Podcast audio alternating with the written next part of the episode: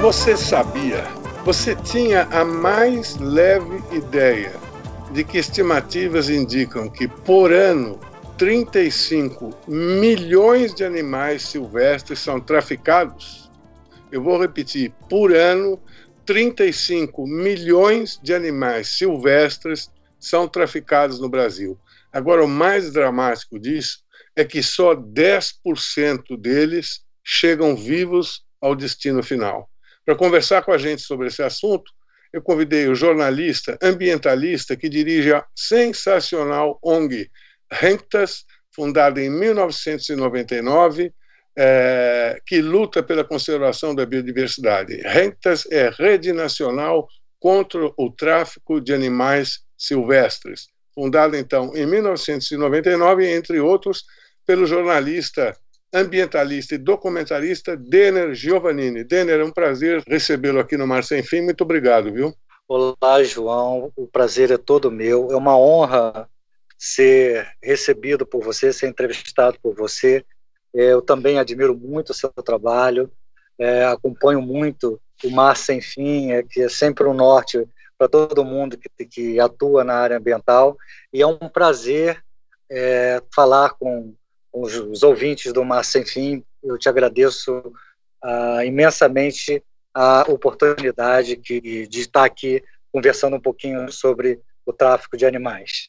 É, é, pesquisando, eu uh, descobri aí, uh, você depois confirma se esses dados estão realmente corretos, o Departamento de Estado dos Estados Unidos estima o valor do tráfico de animais no mundo em 10 bilhões de dólares, 10 bilhões de dólares uh, por ano.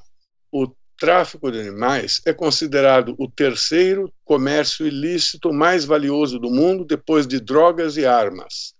E é estimado, então, em 10 bilhões. E o Brasil participaria disso com cerca de 15% do mercado. Denner, esses dados estão corretos? Já estão ultrapassados? Por favor.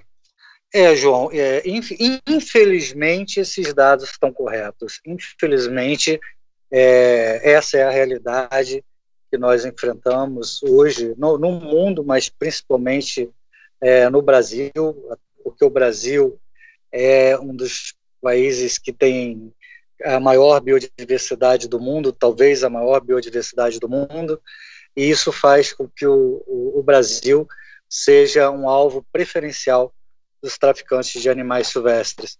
E é um, é um, é realmente é um mercado ilegal gigantesco, né? para a gente ter é, é, uma ideia do que significa, como você falou, só perde em, em, volume de recursos movimentados, só perde para o tráfico de armas e para o tráfico de drogas, sendo a terceira maior atividade ilegal do mundo. E o Brasil, de fato, participa com aproximadamente 10, 15% desse mercado que é estimado em torno de 10 bilhões de dólares. Então, a gente está falando no Brasil algo em torno aí de 1 bilhão, 1 bilhão e 500 milhões de dólares movimentados no Brasil anualmente por conta dessa atividade ilegal. Barbaridade. Só para isso eu dou um toque para o ouvinte. É, imagine uma atividade ilícita no Brasil que rende isso que ele acabou de, o Denner acabou de falar, 1,5 bilhão de dólares. É, imagine como é difícil é, combater uma atividade dessa num país é, que não ainda é rico, é, como o Brasil. Quer dizer, é uma catástrofe, é um sinal de, de, de, de, que essa, essa batalha é uma batalha quase perdida. Mas, Odener, antes de prosseguir, eu queria saber por que, que você começou lá atrás a, a, a lutar contra o tráfico de, de animais? Hein? O que, que te fez é, fundar essa ONG e partir para a luta desse jeito? Olha, é, eu comecei já a trabalhar na área ambiental, a ter uma participação no movimento ambiental muito cedo, já fazem, sei lá, mais de 30 anos.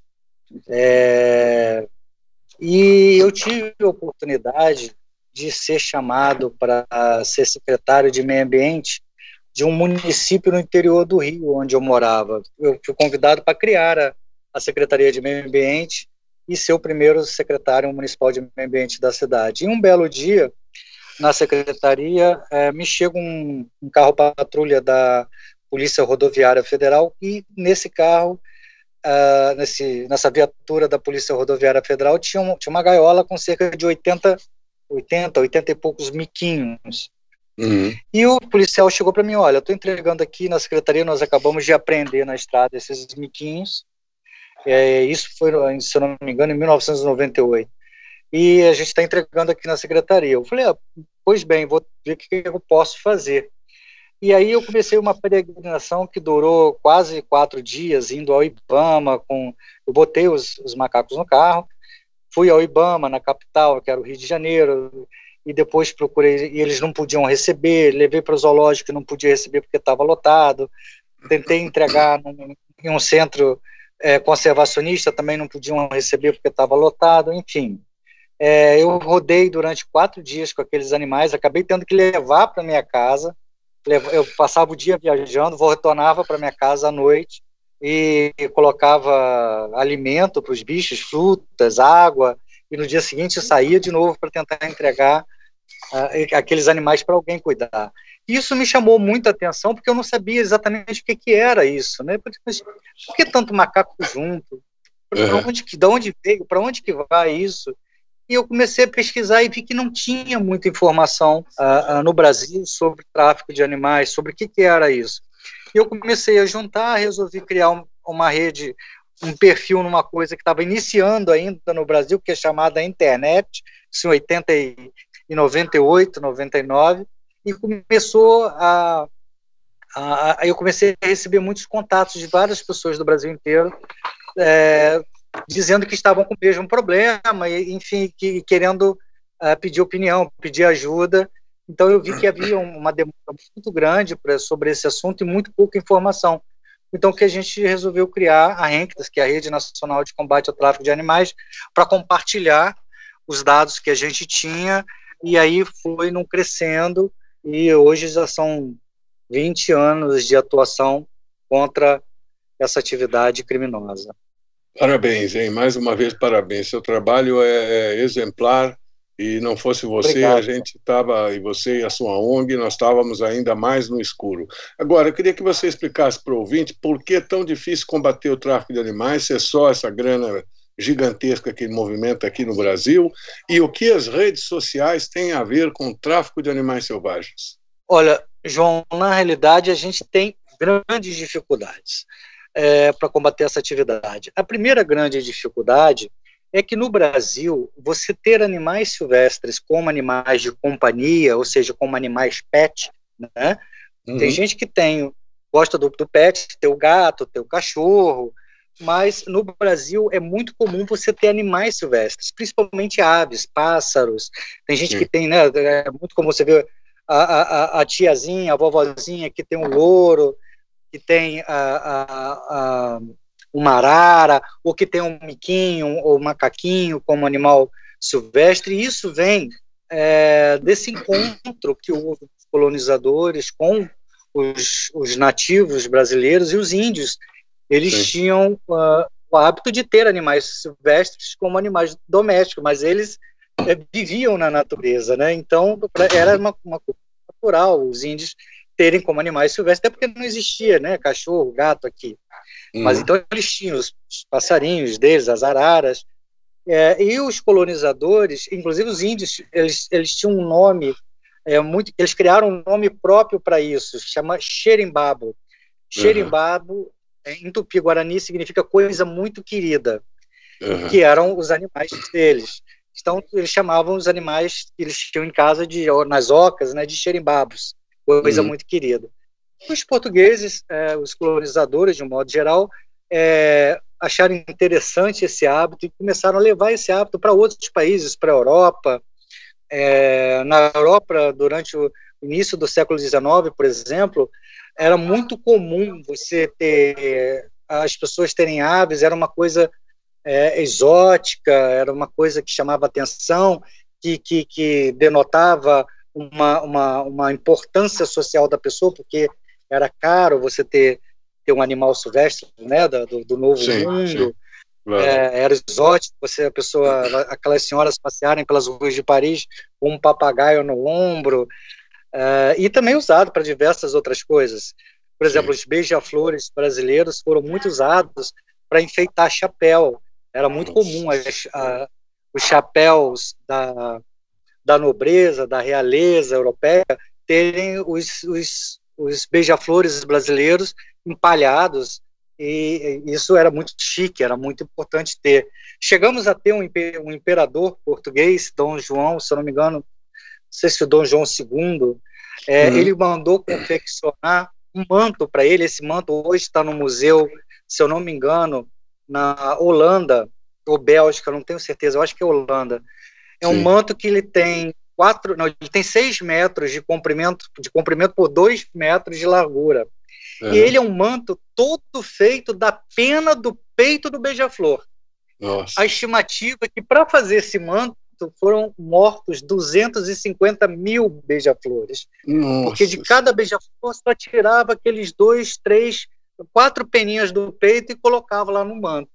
Certo. Então era muito usado. Né? E, e, isso foi incorporando no hábito da, da, da, cultura brasileira, e a gente sempre viu com muita naturalidade o fato das pessoas terem animais silvestres como animais pet, animais de companhia. Então, uhum. isso é um processo cultural, faz parte da nossa cultura, e é o que a gente trabalha muito a questão edu, edu, da educação, da conscientização ambiental, que é você é, mostrar para as pessoas que o animal silvestre é, ele não deve é, ser um, um animal de, de, estimação, um animal de companhia. Ou, uhum. se você quiser, que pelo menos você compre num lugar autorizado pelo IBAMA e não Sim. compre de, de, de, de, traficantes de animais, porque as histórias é, por trás de, do tráfico são muito cruéis. E uh, a gente percebeu que com o avanço da internet, você tem hoje a, a, a, as redes sociais, a internet de maneira geral, como uma grande aliada dos traficantes. Por uhum. quê? Porque a, internet oferece duas grandes vantagens para o traficante de animais. Primeira grande vantagem é que a internet é uma vitrine. Se antes ele comercializava os animais dele, né, sabe, 10, 15, 20 anos atrás, nas feiras livres, né, das grandes, médias e, e até de pequenas cidades, era muito comum você encontrar pássaro, tartaruga, biquinho nas feiras livres. Hoje, essa feira é uma feira virtual. Ela está na internet, está nos grupos de WhatsApp, está nos grupos secretos do Facebook, enfim, então, estão em diversas redes sociais.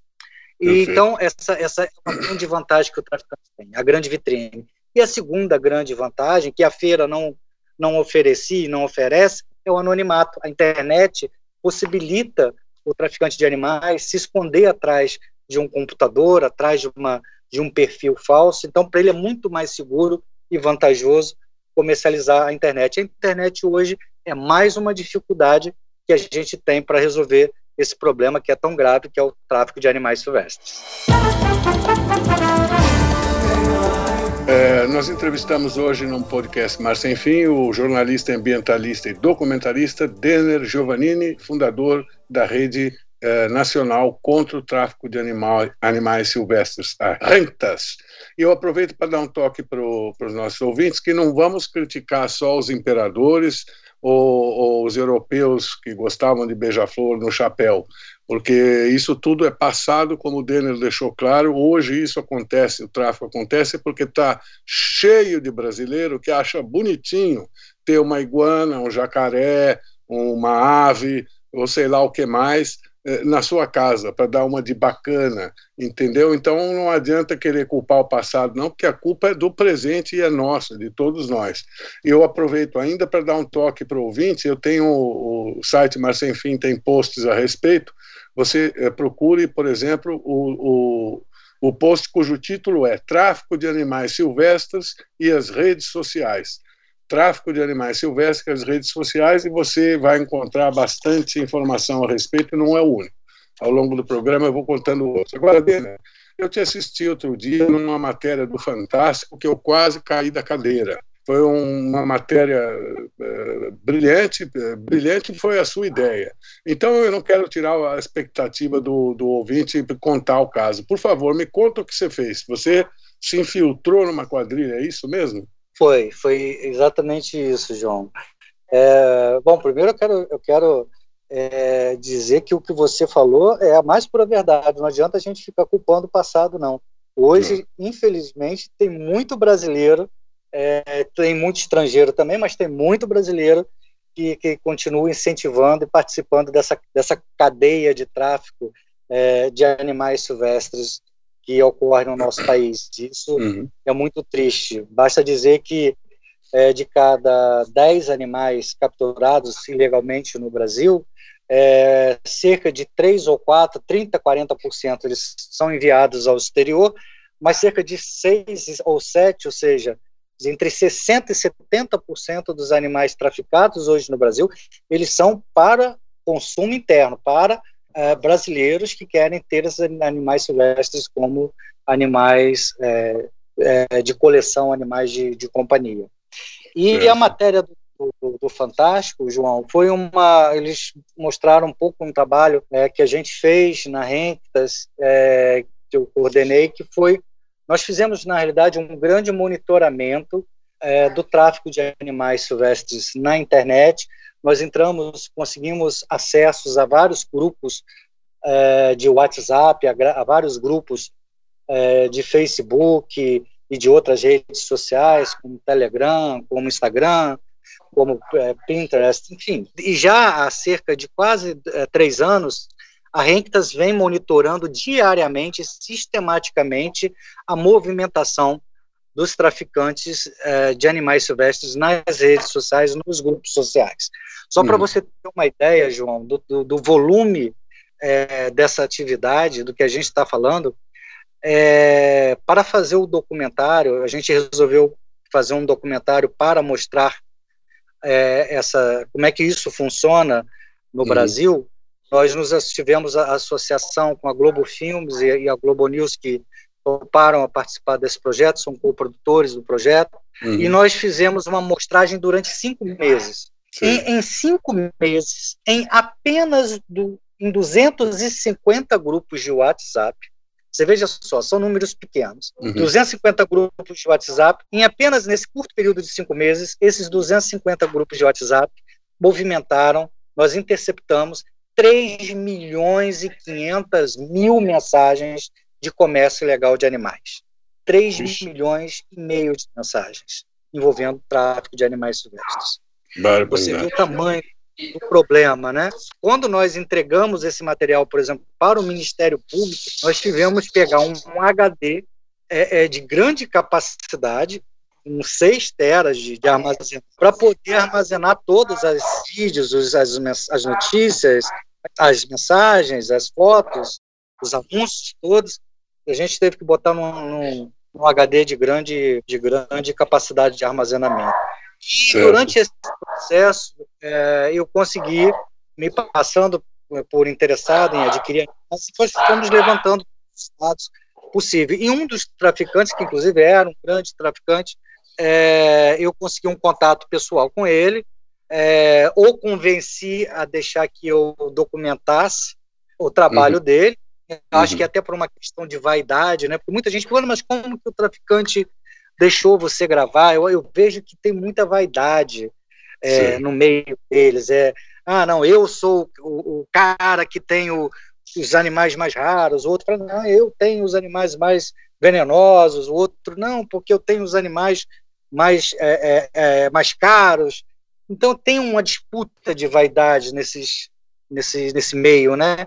Hum, eu acho uhum. que foi a vaidade dele, ele aceitou participar e a gente acompanhou com a minha equipe de, de gravação do, do, documentário, eu acompanhei durante alguns meses a, a, vida desse cidadão, de como é que era o, o, dia a dia de um traficante de animais silvestres.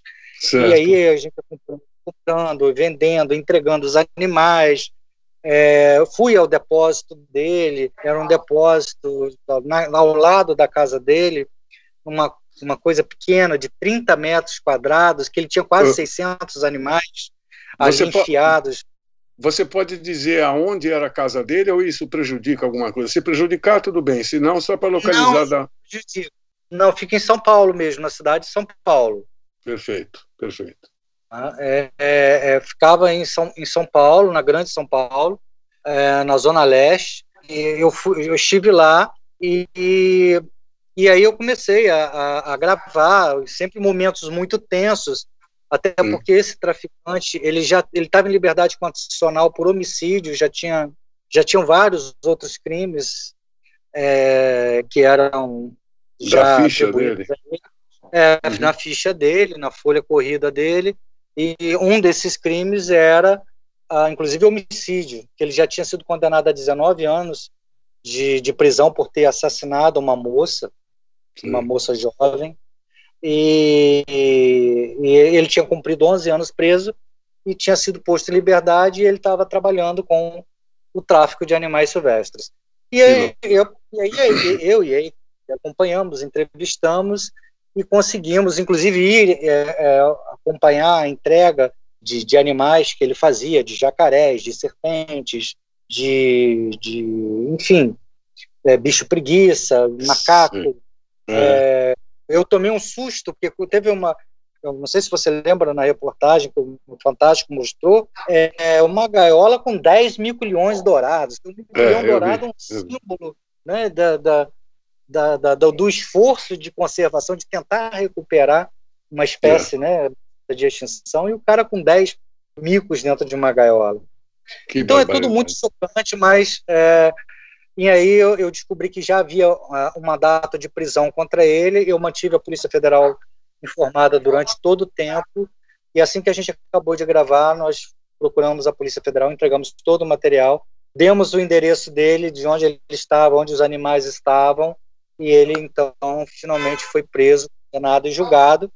E hoje é, é o é o único traficante provavelmente preso no Brasil por tráfico de animais. E mesmo assim, em função dele já ter tido uma condenação por assassinato, e por ter, junto com o tráfico de animais, ele também ter sido condenado por falsificação de nota fiscal de animais silvestres, ou seja, crime contra a fazenda de a fazenda nacional. Certo. Então, é, felizmente essa não é um, não é um padrão, não é um resultado comum mas ele está preso ainda. Certo. O Denner, você não teve, não, não sentiu risco de vida, porque você se meteu com gente muito violenta, como você mesmo falou. Como é que, que precauções você tomou para para se infiltrar, passar esse tempo todo convivendo com esses fascínoras e, e, e não, e não sofrer aí um, uma retaliação? Como é que foi isso? Olha, João, se eu dissesse que eu tomei alguma precaução, eu estaria mentindo. Não dava precaução. Porque Sim. ou era fazer ou, ou, ou era desistir. Né? É, sabe, assim, Entendi. não dava para sabe, para ter nenhum tipo de. Até porque é, eu, eu meio que me deixei eles me conduzirem, eles me levarem. Então eu, eu ia, por exemplo, para locais onde eu não sabia onde eu estava indo, eles chamavam, chegavam para mim, não, bom, eu preciso que você vá me acompanhar em tal lugar. Uhum. Vamos comigo. Eu perguntava, mas aonde é? Ele, não, não, não pergunta onde é, não. Entra no carro e vamos lá. E eu falava, Sim. ai meu Deus, eu estou indo, vai, vai. né? Eu com câmera é. no corpo e vamos lá, então, né? Vamos ver o que, que vai acontecer. Então, uhum. o, o, risco ele foi real, ele existiu. É, em alguns momentos eu temi pela, não por mim, mas pela equipe de gravação que acompanhava em muitas situações, né? Em muitas situações eu estava sozinho, mas em muitas situações eu estava com a equipe. E com a equipe eu me preocupava muito. Então eu uhum. tentava às vezes evitar de sair da onde a gente estava. É, tomava muito cuidado na hora que a gente entrava e saía dos locais para ver se não tinha uh, alguém seguindo a equipe até em casa, né, vendo onde as pessoas moravam, mas uh, precaução não dava para tomar não. Era uhum. o tipo de coisa que você tem que ir de peito aberto, tem que fazer e vamos vamos ver o que dá. Mas nesse caso deu tudo certo, a gente conseguiu é, tudo que a gente queria fazer e conseguimos mais ainda colocar o traficante na cadeia. Mas Sem Fim conversa hoje com Denner Giovannini, ambientalista, documentarista e diretor da Rentas, a Rede Nacional contra o Tráfico de Animais Silvestres, nos contando aí os horrores disso. Eu aproveito para dar um toque para os ouvintes da, da, do Mar Sem Fim, que no meu site tem outra matéria interessante que fala sobre os pepinos do mar. Pepinos do mar são animais marinhos, né? parentes das estrelas e ouriços do mar. E eles são traficados, eh, segundo a matéria que eu fiz, uma pesquisa internacional, são traficados até mesmo pela famosíssima Yakuza do Japão. E traficantes vêm aqui no litoral do Brasil, é, alguns é, andaram sendo presos por aí. Isso para você, ouvinte, ter ideia do poder do tráfico de, de, animais silvestres. E a outra coisa que eu peço é que, se você tem algum conhecido que tem a sua iguana, jacarezinho, ou marara, ou um outro animal desses, é, por favor, converse com seu amigo. Eu não vou sugerir que ninguém denuncie ninguém aqui, mas converse com o cara e mostre que ele é um babaca para falar o português correto, porque, francamente, não dá para usar outra palavra. Odena Giovannini, quem são os traficantes? É, é aquela gente humilde é, lá da Amazônia que entra no meio do mato para pegar um peixinho, uma ave. Quem é que está por trás desse troço? Não é possível. Com esse volume de dinheiro, devem ser quadrilhas altamente organizadas, ou não? É, mas é exatamente isso. E eu faço minhas suas palavras, né? São babacas mesmo. Você falou, falou muito bem. E você citou uma coisa que é muito interessante, que você é, citou essa matéria que tem lá no Mar Sem Fim, da, da Yakuza. É, uhum. é muito interessante porque agora no Brasil nós estamos também começando a ver a, a atuação de máfias chinesas. Estão uhum. migrando para o Brasil em função de Isso. buscarem os nossos felinos para a medicina tradicional chinesa, nossa, principalmente a nossa onça, a onça tanto a onça é, é, pintada quanto uhum. a onça parda. Já há casos de atuação de chineses aqui no Brasil.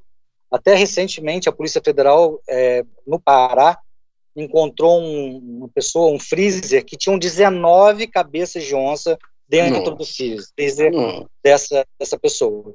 E essas, uhum. e essas onças, eram pelo menos 19 animais, já estavam tudo embalado, separadinho, para seguir para a China é, as patas separadas, embaladas separadas, o fígado da onça separado, os dentes separados, é, porque eles usam cada coisa para um tipo de, de, de, de, medicina que acham que cura isso, que, é, o que dá ao homem para é. é. o Viagra natural, enfim, essas barbaridades sem comprovação uhum. científica nenhuma, e eles estão vindo para o Brasil exatamente pela pela dificuldade que eles estão começando a ter de, de encontrarem tigres uhum. na Ásia. Uhum. Porque os tigres já estão praticamente é, é, é, é em processo Acabaram. de desaparecimento. Né? Existem muito poucos na natureza, então eles viram, é, infelizmente para nós, no, os nossos felinos como um substituto natural dos tigres asiáticos estão começando a, a atuar no Brasil. Isso vai ser muito mais um grande desafio, mais um grande problema para a gente. É, agora, sobre o que é o tráfico, né? E como você falou, existe de tudo. Você tem pessoas pobres, de fato, mas como é que funciona essa estrutura do tráfico? Uhum. Ela, ela é uma cadeia, sabe, João? Ela, ela, ela, ela, ela é uma, uma corrente que o primeiro elo ele começa lá nas regiões mais isoladas do Brasil, principalmente nas regiões de grande diversidade biológica, onde você tem grande é, é, quantidade de animais, pássaros, né, das, uhum. de aves, enfim, de todos os tipos de animais. Uhum. E ele começa exatamente com pessoas muito pobres, pessoas humildes, pessoas que é, é, muitas vezes não têm uma condição econômica boa e que acabam sendo é, é, cooptadas pelos traficantes de animais para que essas pessoas capturem esses animais e muitas vezes troquem esses animais por um saco de arroz, por uma muda de roupa. esse, esse traficante que a gente aprendeu né, aí em São Paulo, que uhum. foi mostrado no programa, ele, por uhum. exemplo, ele, ele contava para a gente que ele ia para a rua 25 de março, comprava roupas que gastava, sei lá, num, umas blusas de seis reais, uhum. é, um shortinho de, de 10 reais. Ele uhum. comprava muita roupa, ia para o Pará, por exemplo, Paragominas, e trocava por iguana. Então ele, ele dava roupa para a família, para famílias muito pobres, e aquelas famílias davam para ele iguanas, davam é, é, jiboias, é, aves, tudo que né, é, eles Entendi. trocavam as roupas pelos, pelos animais. Então uhum. aí a gente tem um problema social, né, já no início dessa cadeia. Esse primeiro elo já é um problema social, porque as pessoas é, são às vezes levadas a uma, a uma, uma opção de, de, de, tráfico de animais de capturar esses animais para comprar comida ou para para colocar para uma muda de roupa. E também um outro problema social que tem aí é que, às vezes, é o primeiro contato de muitos jovens com atividades ilegais, que é, começa pegando um passarinho, entregando, é, é, vendendo esse passarinho. Por exemplo, a gente já teve máfia chinesa, que a gente descobriu atuando na região sul do país, que eles compravam um saco com um cento de borboletas Uhum. É, que muitas crianças deixavam de ir à escola para ficar caçando borboleta na mata, é, o, a máfia chinesa pagava 50 centavos, um Nossa. saco com 100 borboletas. Nossa. E essas borboletas são exportadas para a China para enfeitar tampa de vaso sanitário. Eles Nossa. fazem as tampas de vaso sanitário enfeitam com a, é, colocam borboleta, uma, uma resina e, e, vendem isso lá. Isso faz muito sucesso para eles. Você tem um tampo de vaso sanitário com borboleta ali. Então, você tem esse problema social. Depois Sim. você tem, o segundo elo, são os transportadores, que é você, que as pessoas que tiram esses animais da natureza, é, que pegam ah, os coletadores e fazem o transporte, principalmente para os grandes centros, para as grandes cidades. Geralmente, os animais que vêm da região norte, da região centro-oeste, acabam indo para o eixo Rio-São Paulo, para a região sudeste, região sul. É, uhum. depois disso, tem os traficantes, os comerciantes locais, que são as pessoas que recebem esses animais e vão dar um destino para ele. E aí você tem uma, uma divisão, você tem vários tipos de tráfico. Você tem esse que a gente já falou, que é o tráfico para fins de, de, de, companhia pet. Uhum. Você tem o tráfico colecionadores particulares, que são as pessoas que é, colecionam animais raros, e esse talvez seja o mais danoso de, tipo de tráfico, porque é o tráfico feito exatamente em cima das espécies mais ameaçadas. Sim. Os animais raros são troféus. As pessoas querem ter a arara mais ameaçada, mais ameaçado, o felino mais ameaçado, o macaco mais ameaçado. E aí Entendi. você cria um ciclo terrível, que é quanto mais ameaçado é o, é, é o animal, quanto mais ameaçada a espécie, maior o valor que ele alcança. Quanto maior o valor que ele alcança, mais procurado ele se torna. E quanto mais procurado ele se torna, mais ameaçado ele é. Então você Nossa. tem esse, primeiro para os pets, Aí você, nos pets, principalmente é, aves, né? Aves de uma uhum. maneira geral, os passarinhos, papagaios, uhum. tucanos, aves de grande beleza. É, você tem os, os animais, em segundo lugar, os animais para colecionadores particulares. Você tem em terceiro lugar os animais que é usado na medicina tradicional, na cultura tradicional. Na região norte, por exemplo, é muito comum as pessoas comprarem banha de jiboia para curar uhum. reumatismo, é, é, compram o, o, o, órgão feminino é, do boto, né, da Sim. bota, para fazer um, um, um, perfume que é. atrai namorado, é. essas coisas da cultura tradicional. E você também tem o uso em, de partes dos animais, que são dentes, garras, peles, penas, em, em, em artesanato. E, por uhum. último, você tem a retirada dos animais, que é para caça esportiva ou a caça para alimentação. E ainda um outro tipo de tráfico que é chamada biopirataria, que é quando o animal é retirado da natureza para abastecer pesquisas ilegais, não certo. autorizadas, onde são pesquisados diversos princípios ativos que são utilizados pela indústria química e farmacêutica, e esse mercado da biopirataria causa um prejuízo absurdo. Posso te dar um exemplo? Sim, Brasil, por favor. O Brasil, hoje, é o maior o Brasil, é, é, é, nós temos a nossa jararaca, né? Todo uhum. mundo conhece a jararaca, é o nome, a Botrops.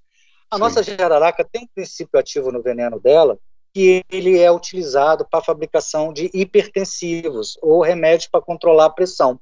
Então, uhum. quem toma hipertensivos como Renitec, Capotem, né, que são nomes comuns aí de, de, de remédio para pressão, uhum. ele tem um princípio no, no, nesse medicamento que é do veneno da jararaca o, maior, o país mais exportador, o maior país exportador de veneno de jararaca brasileiro é a Suíça. E só com esse mercado, a patente desse, desse princípio ativo da jararaca brasileira pertence à Suíça. Só com essa patente, o Brasil perde por ano 500 milhões de dólares em royalties, só com o mercado de hipertensivos.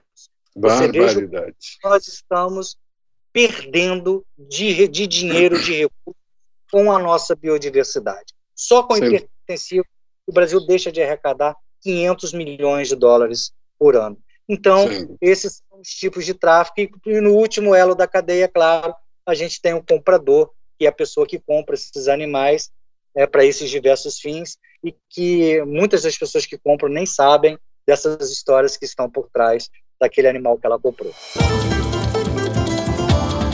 Nós estamos ouvindo hoje uma história de horror. É um filme de, de terror é, sem imagem que vocês estão ouvindo na voz do Denner Giovannini. Quando você contava é, do ataque dos chineses agora às onças, em função de que os tigres praticamente estão extintos na natureza, tem pouquíssimos, eu lembrei de uma frase do Nelson Rodrigues, o famoso cronista, e enquanto você falava, eu, eu me recordava dela.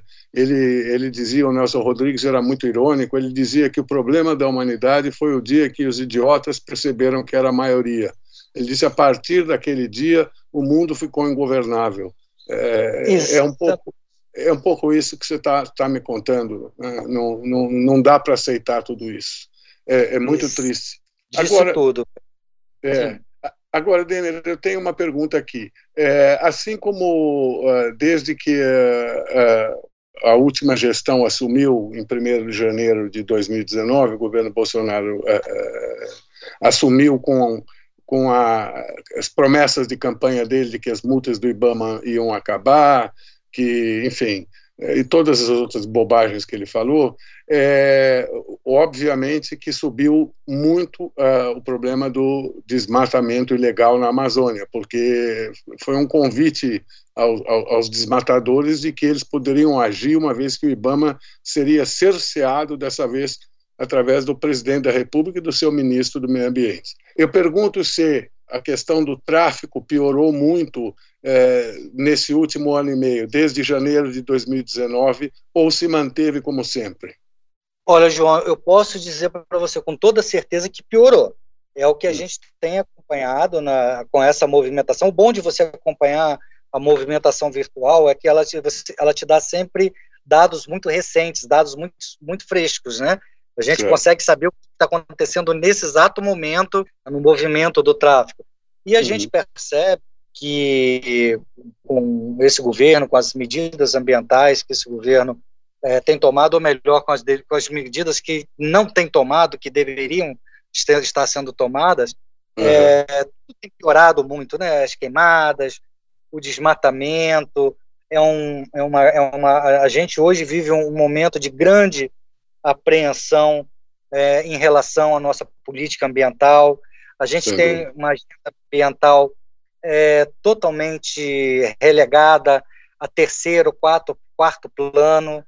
É, é, é extremamente preocupante o que nós estamos é, vendo hoje no Brasil em termos de preocupação com as questões ambientais. Parece que nós retrocedemos cerca de 40 anos, pelo menos, é, é, é, no que diz respeito à percepção da importância é, ambiental, né, do, dos nossos ativos do, ambientais, é, uhum. como a gente trata né, a, a, os nossos recursos naturais. É, aqui eu, eu, até citei aí um exemplo da história que só com o mercado de pertensivo o Brasil perde 500 milhões de dólares por ano em royalties. Você imagina o que, que a gente não tem é, é, de recursos sustentáveis na biodiversidade brasileira, que é uma das maiores, se não a maior. É maior, mundo, sem dúvida. Uhum. Sem dúvida, né? E, e, o que a gente vê é um governo tratando o meio ambiente como inimigo, como uma coisa a ser vencida, como uma coisa a ser derrotada, como um obstáculo. E isso é inimaginável que em pleno século XXI com tanto avanço que nós já tivemos na ciência, é, é, nos nossos, é, na, na, tecnologia, nós ainda tenhamos pessoas que praticam esse tipo de pensamento, que é, que é um pensamento pré-iluminista, sabe? É um pensamento é, extremamente arcaico.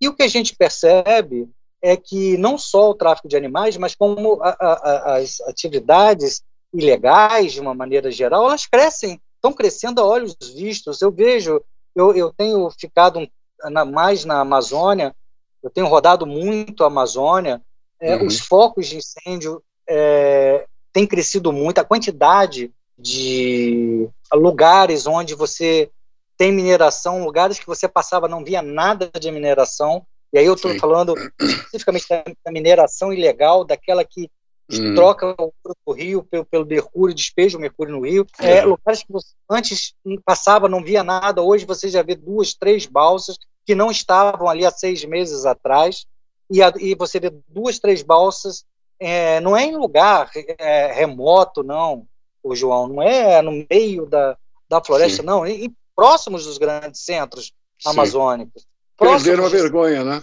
Estupro na cara de todo mundo. Tá é. ali para quem quiser ver. Não adianta, é. não, não, é uma coisa de, ah, tá escondido, eu não vi. Não, infelizmente não. É, é, é as coisas estão tão, tão ficando muito. É, são feitas hoje à luz do dia.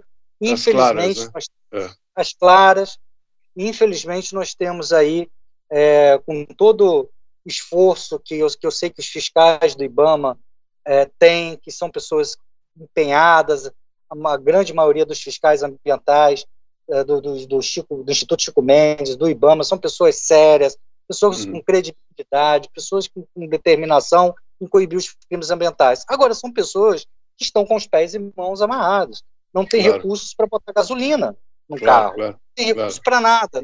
Então, fica muito difícil. E o tráfico de animais, é claro, está se valendo disso e tem crescido a olhos vistos, sim.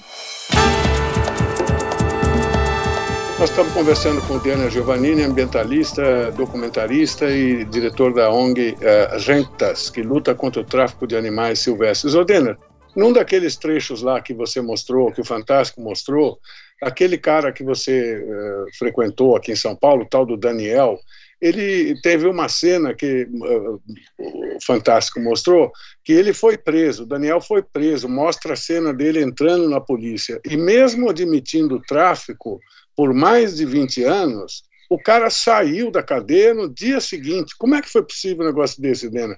Foi. É, foi a, a, a, logo que eu, que eu gravei com ele, é, eu procurei imediatamente a Polícia Federal. Eu soube que havia uma data de prisão contra ele mas a Polícia Federal é, não estava conseguindo localizar, até porque eles, eles, eles são muito espertos, sabe, João? Eles não deixam é. nada no deles, não tem, é, é, tudo muito escondido realmente. Eles não são bobos, não. Mas uhum. como eu consegui o acesso a ele, consegui o endereço de onde tinha. Eu fui no local onde tinha os animais, eu fui lá, passei tudo para a Polícia Federal, a Polícia Federal fez, efetuou a prisão dele e encaminhou o caso dele para a Justiça. Ele ficou detido, aguardando o julgamento, e no julgamento a justiça decidiu colocá-lo em liberdade, porque disse que ele não representava nenhuma, nenhuma ameaça, ameaça né? à sociedade. É. E, e, mas logo depois que ele foi é, colocado em liberdade, menos de, de 15 dias, acho que 10 dias, não mais do que 10 dias, ele foi preso novamente, no, também no interior de São Paulo, quando ele estava levando seis filhotes de macaco prego com a esposa dele. Ele estava indo de São Paulo para o interior.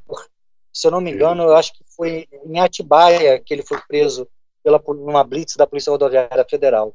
E ali no banco de, de, trás do carro dele tinha no fundo do, do banco lá seis macaquinhos jogados no, no chão do carro, seis filhotes. E aí ele foi preso novamente, e aí, mais uma vez, nós comunicamos à Polícia Federal, que mais uma vez fez o, o processo, que aí a Justiça decidiu caçar né, a liberdade que ele estava, condicional, e, e, ele vai cumprir, parece que, o restante da pena na cadeia. Eu sei que ele foi condenado pelos crimes que ele cometeu, ele teria mais, uh, pelo menos, aí uns oito anos para cumprir, mas aí, como cumpriu um sexto, e tem liberdade, ele já está um ano e pouco preso, ele, daqui a pouco ele vai estar tá solto novamente. É uma barbaridade. Eita, Brasil, Deus do céu, o que, que a gente faz? O Denner, nós estamos já quase, já estouramos o tempo, e eu já adianto que vou fazer outras uh, entrevistas com você. Logo mais eu volto a esse tema para a gente ser ainda mais profundo, porque hoje você conseguiu pincelar lindamente, tristemente, o que acontece, mas é apenas uma pincelada. Mas eu queria, antes de encerrar, fazer uma última pergunta. Como Sim. é possível, como é possível que num país que tenha 35 milhões de animais extraídos das florestas, das várias florestas aí, todos os anos, tenha apenas um único traficante preso E a outra questão embutida nessa, assim como existem multas ambientais para desmatamento ilegal, não sei mais o que, tem multas para isso também.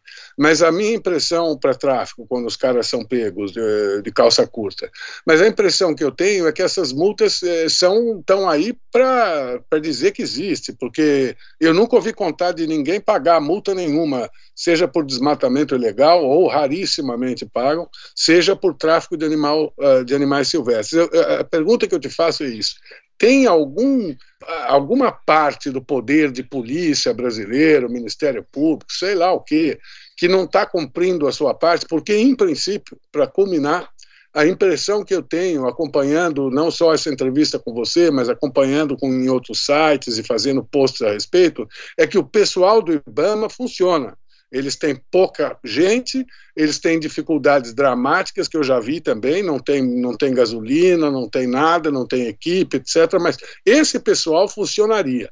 A partir daí é o samba do crioulo doido, na minha impressão. Só isso, de novo, insistindo, na minha impressão, para justificar que ninguém seja preso por causa disso. Eu queria que você encerrasse comentando um pouco esses aspectos.